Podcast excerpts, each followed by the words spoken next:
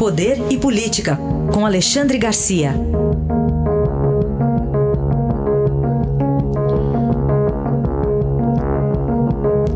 Alexandre, bom dia. Bom dia, Raíssa. Bom dia, Carolina. Bom dia. Bom, começamos falando de mais uma manifestação ontem, no domingo, em Brasília. Pois é, virou rotina, né? A de ontem ainda teve a participação de caminhoneiros, com seus grandes caminhões, é, buzinaço imenso. A polícia chegou a, a, interromper a passagem de veículo, mas aí as pessoas desceram dos veículos e, e, e foram para a Praça dos Três Poderes. O presidente estava reforçado por 11 ministros, né?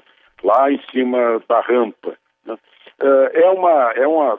Dessa vez ele pediu, parece que alguém deu uma, uma sacudida nele, pediu que as pessoas não portassem faixas com ofensas aos poderes, ofensas à Constituição, né? Deu, um, deu uma recuada nesse apoio totalmente indevido a, a, a medidas fora da democracia. Né? Eu lembro que ele chegou aí lá para frente do, do, do QG do Exército quando pediu uma intervenção militar.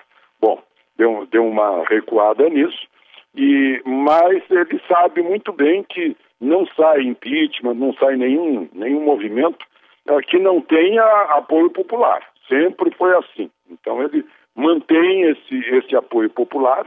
Né?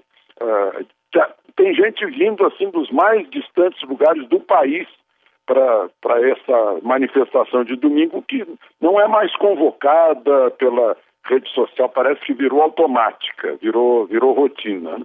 É, é uma forma de compensar a falta de, de um apoio mais contundente no Congresso para passar medidas que o governo quer. Né?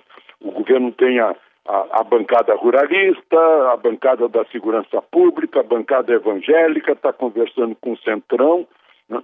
O, o, uma garantia lá no Congresso é que não tem voto suficiente para passar um, um, um, pedido de impeachment, por exemplo, embora haja uns 30 lá. Né? Além do que ele conversa com o presidente da Câmara, que é o homem que é dono da, é, é, é da agenda. Mas, enfim, essas manifestações de domingo são o suporte popular uh, que, que, que dá recados ao Congresso e ao Supremo. Bom, Alexandre, nesse contexto todo aí que você está retratando lá no Congresso, agora surge mais uma pressão para o presidente, que são declarações à Folha de São Paulo do empresário Paulo Marinho, de um suposto vazamento de uma operação da Polícia Federal no caso Laqueiroz. Pois é, na verdade são pressões sobre o filho do presidente, né, o senador, o senador Flávio. Eu acho que é mais um, é, é mais uma manifestação é, de algo que ocorre, eu não vou dizer rotineiramente, mas ocorre muito. Né? Essa ligação indevida entre é, policiais e, e, integrantes de governos. E eu estou falando isso no plural. Né? É, nos governos estaduais acontece a mesma coisa policial que estabelece essa ligação para dizer, olha, fulano está sendo investigado. Essa é uma operação da Justiça Eleitoral, lá de, se não me engano, de novembro de 2018, né, é, para investigar crimes eleitorais que teriam acontecido. O senador Flávio foi investigado, sim, teve o seu, o seu, o seu inquérito arquivado por falta de provas. Né? Era uma questão de eleição uh, para prefeito do Rio de Janeiro, se não me engano. E temos aí eh, novidades em relação à retomada de algumas atividades no sul do país.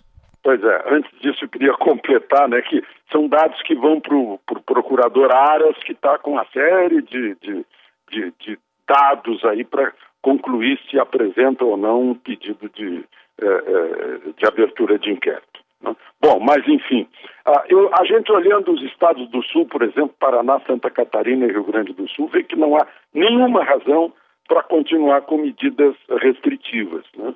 Florianópolis, então, tá, então digamos que está tá numa situação muito, muito favorável. A pior situação no Brasil nesse momento é Rio de Janeiro. Rio de Janeiro é um caso sério, os números mostram que há uma perda de controle. Né? uh, São Paulo, São Paulo capital, né, São Paulo região metropolitana e Fortaleza, por exemplo, dão indícios de que a situação começa a, a passar do pico ia, ia baixar. Né?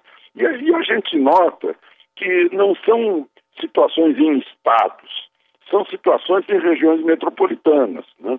É, Pernambuco, Recife, né?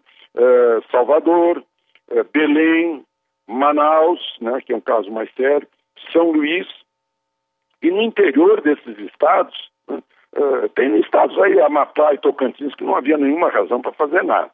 Né. Mas, enfim, uh, eu acho que está na hora de os governadores passarem aos prefeitos o exame de caso a caso, de municípios, de regiões, para que a economia seja reestimulada. Né?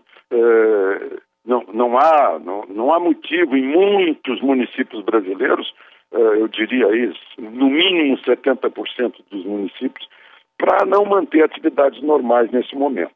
Né? Nós estamos em 28º lugar no mundo, a gente tem que examinar as mortes por, por milhão de habitantes, estamos com 76, né? Portugal com 118, Japão com 128, Coreia do Sul com 215, né? Uh, sem falar nos que ultrapassaram de mil por, por habitante, né, como Estados Unidos, como Espanha, Itália, Reino Unido e tal. Mas, enfim, uh, eu acho que uh, São Paulo tá, tá parece, né, eu estou examinando aqui consultores estatísticos e, e, e, e, relatórios que se misturam né, e que chegam a essas conclusões. Rio de Janeiro é esse, hoje, é o nosso pior problema em termos de coronavírus. Bom, para a gente fechar, Alexandre, tivemos a saída de mais um ministro da Saúde, Nelson Taixe, tem meio de um debate polêmico, entre outros assuntos, sobre a cloroquina. Pois é, e aí está de volta porque o interino, o general Pazuello, né, é, acertou com o presidente que vai, vai, eu não sei se é reestimular o quê, porque tem uma decisão do Ministério da Saúde, como tem do prefeito Covas lá atrás, não sei se março ou abril, já eh, falando em aplicar cloroquina eh, a partir do segundo dia, né, com as doses recomendadas. Estão fazendo uma onda contra a cloroquina que certamente é política, porque eu lembro que o remédio era vendido sem receita médica, o, o que significava que não tinha perigo algum, não precisava de receita médica. Né? E tem gente que está se tratando há anos com, com, com a, a, a, cloroquina por artrite, por, por lúpus, uh, uh, além da malária. Eu tomei cloroquina quando fui cobrir guerra em Angola, não, não tive nenhuma reação adversa. Parece que, se, uh, porque envolveu o presidente nessa, né? e a gente tem que pensar nas vidas que podem ser salvas. A, a gente conhece tantos casos, inclusive aí em São Paulo, esses casos mais, uh, mais uh, notáveis do Dr. Davi Wipp né, uh, e, e, de outros médicos que usaram em, em si mesmos, né, receitaram para si próprios e resolveu. Eu não sei, é aquela coisa, não tem outra não tem outro remédio, tem um caríssimo aí que os laboratórios, claro, que querem vender. Esse não tem nem direitos de, de, de, de patente mais, já passou. É, o remédio é tão antigo que não tem mais isso, né? Não tem laboratório ganhando um dinheirão com isso. Então eu não sei por que uh, não usar. Ainda que para alguns casos possa não fazer efeito algum, né? para outros casos uh, tem, tem dois tipos de, de laudos, né? laudos entusiasmados e laudos contrariados. Tem aquela, aquele crime praticado lá em Manaus, que matou 11 pessoas, o sujeito deu, deram superdoses, isso é uma coisa que precisa ser investigado à luz do Código Penal. Né? Uh, mas, enfim, voltou a discussão sobre cloroquina, que está sendo empregada aí, municípios empregam, outros não? Mas o fato é que há vidas em jogo. Isso é que a gente tem que pensar. Análise de Alexandre Garcia, que amanhã volta ao Jornal Eldorado. Obrigado, até amanhã.